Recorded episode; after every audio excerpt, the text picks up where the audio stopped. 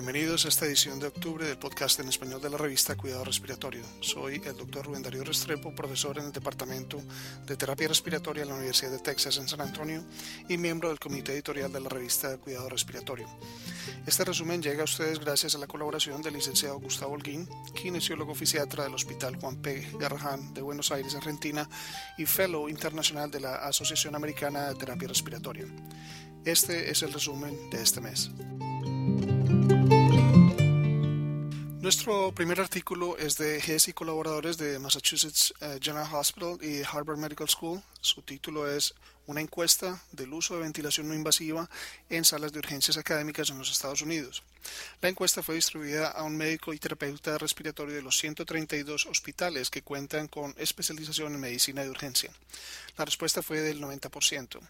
99% de los, eh, los terapeutas y 64% de los médicos estaban familiarizados con la ventilación no invasiva. El tiempo requerido para iniciar la ventilación no invasiva fue de menos de 10 minutos en el 41% de los sitios encuestados y menos de 20 minutos en el 89% de los mismos. Comparado con el tiempo requerido en otras áreas clínicas, el 60% de los terapeutas reportó que la ventilación no invasiva no requirió tiempo adicional para iniciarse en la sala de urgencias. Un terapeuta está siempre presente en el 38% de las salas de urgencias y el equipo está siempre disponible en el 76% de los casos. La mayoría reportan uso de ventilación no invasiva para exacerbaciones de EPOC. Un 66% reportaron utilizarlo en más del 20% de estos pacientes. Falla cardíaca congestiva. Un 67% reportaron utilizarlo en más del 20% de estos pacientes. Y asma, aunque el 89% de los encuestados reportó que lo utilizan en menos del 20% de estos pacientes. La utilidad de ventilación no invasiva percibida para los tres diagnósticos difirió considerablemente. Hubo más incertidumbre acerca de su uso en asma. El uso de ventiladores con modo eh, B-level o bi-level y las máscaras oronasales fueron comúnmente utilizadas para la ventilación no invasiva. Casi todos los centros administraron broncodilatadores en línea con la ventilación no invasiva y los autores concluyeron que Consistente con la evidencia disponible, el uso de ventilación no invasiva en la sala de emergencia es más común para EPOC y falla cardíaca congestiva que para el asma. Las barreras más importantes para el uso de ventilación no invasiva son la falta de familiaridad por parte del médico, la disponibilidad de terapeutas y el tiempo requerido para ventilación no invasiva. El siguiente artículo es el producto de una encuesta nacional en el Hospital de Veteranos en el uso de ventilación no invasiva para falla respiratoria aguda, escrito por Beer y Suhu del Centro de Salud de Veteranos de Los Ángeles. En este estudio, la encuesta incluyó a médicos y terapeutas respiratorios. Tres hospitales en cada una de las 21 redes de hospitales de veteranos fueron seleccionados basados en severidad de la mezcla de los pacientes, la, disponibilidad de personal y la carga de trabajo del personal. Esta encuesta incluyó un total de 41 preguntas distribuidas por Internet. Experiencia previa y entrenamiento en ventilación no invasiva fueron limitados. La ventilación no invasiva es reportada como una terapia ampliamente aceptada en áreas con o sin monitoreo. La ventilación no invasiva fue identificada como la primera opción terapéutica para pacientes con EPOC y falla cardíaca congestiva, pero la percepción de uso fue baja. 64% de los terapeutas consideraron que la ventilación no invasiva fue utilizada en menos del 50% de los casos en que estaba indicada, comparada con el 29% de los médicos. El uso de ventilación no invasiva varió con 45% tratando entre 0 y 4 pacientes por mes y un 23% tratando de más, 10, más de 10 pacientes al mes. Las unidades de cuidados intensivos más grandes reportaron un uso mayor que las pequeñas, Guías escritas se reportaron en el 65%, pero solo el 27% de ellas tenían guías de titulación. La percepción de eficacia de la ventilación no invasiva, con una tasa exitosa de más del 50% reportada por solo el 29% de los encuestados. Los autores concluyeron que había un amplio rango de entrenamiento y experiencia, sitio de utilización, presencia de guías y métodos de entrega. Una notable diferencia existe entre la percepción del terapeuta y del médico en cuanto a la ventilación no invasiva. La subutilización y las bajas tasas de éxito percibidas fueron hallazgos considerables. En su editorial, Chumelo explica que estas dos encuestas muestran que los médicos son menos entrenados y familiarizados con la ventilación no invasiva comparados con los terapeutas respiratorios.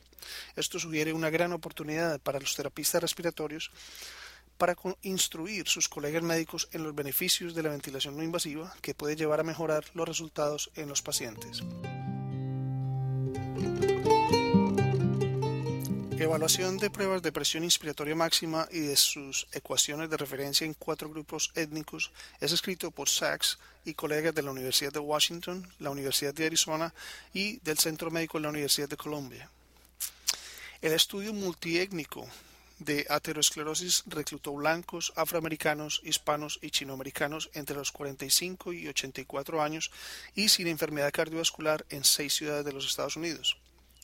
La presión inspiratoria máxima, o PIM fue medida con técnica estándar entre los 33.849 participantes. La meta era obtener cinco maniobras donde los dos valores más altos estuvieran dentro del 10% de correlación. 51% fueron mujeres, 35% blancos, 26% afroamericanos, 23% hispanos y 16% chinoamericanos. El promedio de PIM fue de 73 centímetros de agua para las mujeres y 97 para los hombres. La calidad que se tenía como objetivo se logró en el 83% del cohorte y estuvo asociada con sexo femenino, mayor edad, raza, etnicidad, sitio de estudio, baja relación de, de volumen expiratorio forzado contra capacidad vital forzada y sibilancia con disnea. El análisis multivariado correlacionado con PIM en hombres, menor edad, mayor índice de masa corporal, corta altura, mayor capacidad vital forzada, mayor presión arterial sistólica en mujeres y estado de salud en los hombres. No hubo una diferencia clínicamente importante entre las razas y etnicidades en los valores del PIM. Los autores concluyeron que las ecuaciones de referencia específicas para raza, para la presión inspiratoria máxima son innecesarias en los Estados Unidos.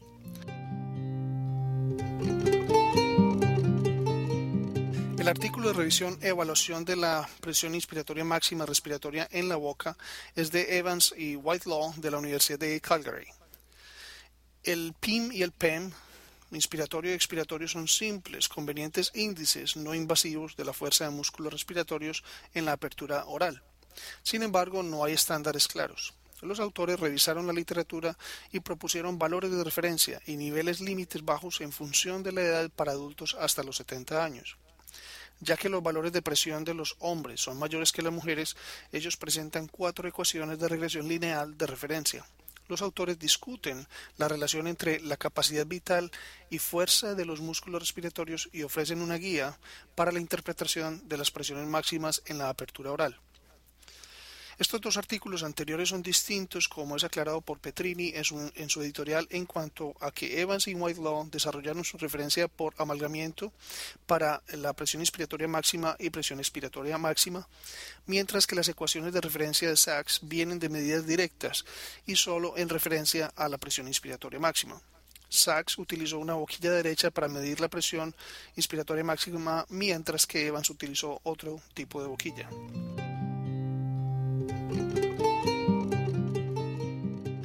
Solomita y colaboradores del Centro Médico de la Universidad Stony Brook presentan el artículo Humidificación y volumen de secreción en el paciente mecánicamente ventilado. Entrega de vapor de agua de aparatos con humidificación con alambre no calentado, humidificación con alambre calentado y con nariz artificial o HME fueron cuantificados en el laboratorio. Luego, pacientes requiriendo más de 24 horas de ventilación mecánica fueron expuestos en forma secuencial a cada uno de los aparatos de humidificación. Las secreciones fueron removidas y medidas por aspiración cada hora durante las últimas cuatro horas del periodo de estudio de 24 horas. Entrega de vapor de agua in vitro fue superior con la humidificación con alambre no calentado comparado con el calentado y el HME. Un total de nueve pacientes fueron estudiados. El volumen de secreciones asociado con la humidificación con alambre no calentado fue significativamente mayor que con humidificación con alambre calentado o HME. Los autores concluyeron que el volumen de secreciones está relacionado con la humidificación, ya que la mayor entrega de vapor de agua in vitro fue asociada con el mayor volumen de secreciones in vivo.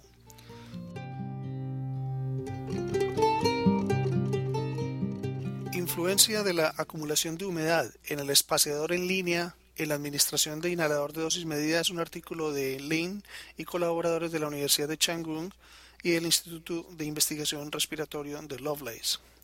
Los autores utilizaron un modelo in vitro para cuantificar el impacto de la acumulación de humedad en el espaciador de un, un inhalador de dosis medida sobre tiempo.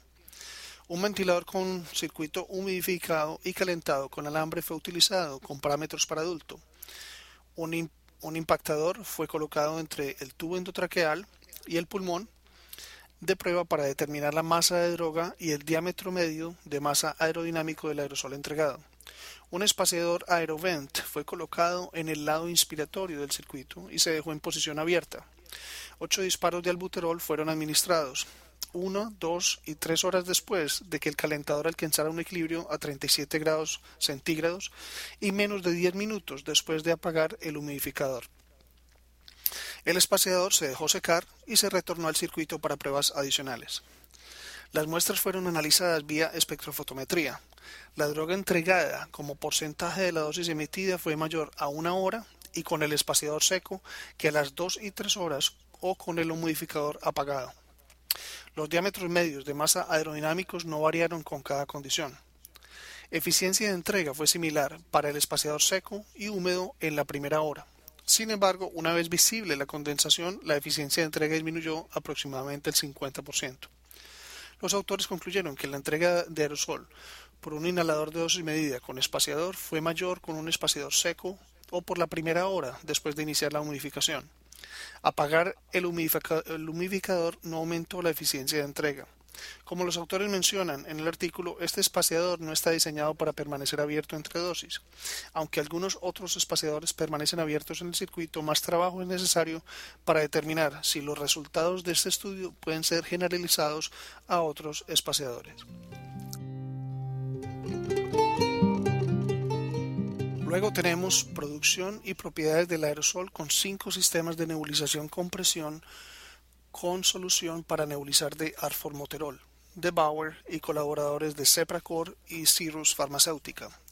La dosis de entrega de arformoterol, arformoterol fue nebulizado fue recogida en un aparato de vidrio tipo Drexel. La cantidad entregada de fracción de gota fina fue analizada con un impactor de cascada Anderson y el tamaño de la gota fue evaluado vía difracción de láser. Medidas de flujo del compresor fueron nebulizadas después, fueron tomadas después de 1 y 6 minutos colocando el flujómetro en línea con cada sistema.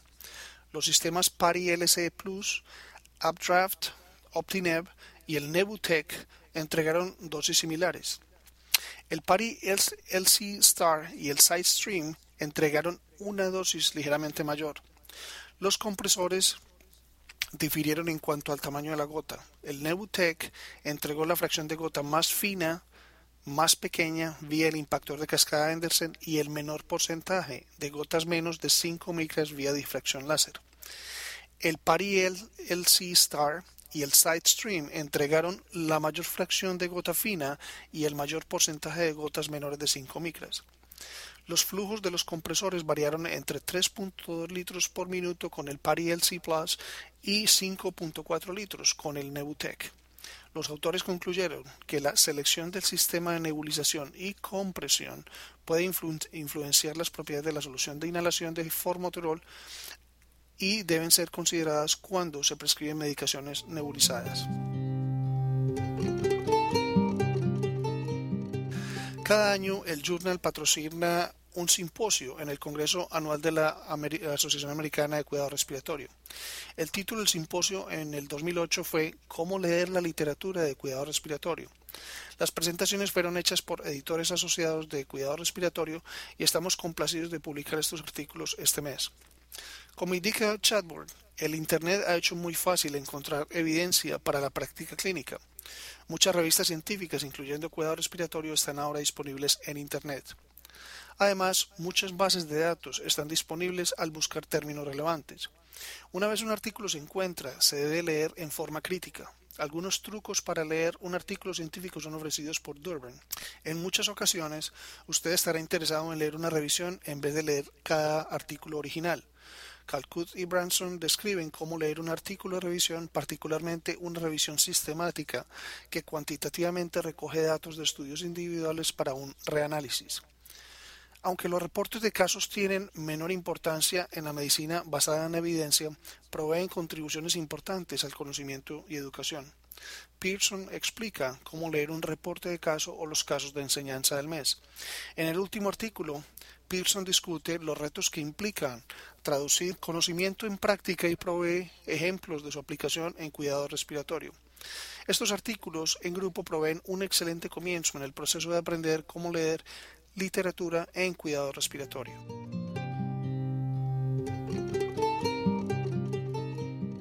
Este mes publicamos dos reportes de casos. El primero es de Uchida, quien reporta tres casos de presentación tardía de doble arco aórtico en niños de edad escolar en quienes se presumía el diagnóstico de asma. El segundo de Irani y colegas reportan dos casos de síndrome de dificultad respiratoria agudo en pacientes embarazadas tratadas con ventilación de descarga de presión aérea o APRV. El caso de enseñanza es de Hagi y colaboradores describiendo un quiste de aire para traqueal derecho. Los esperamos el próximo mes. Para recibir el contenido tanto de esta edición de la revista como de las pasadas, visite nuestra página web www.rsjournal.com y allí podrá suscribirse para recibir los podcasts de las próximas ediciones.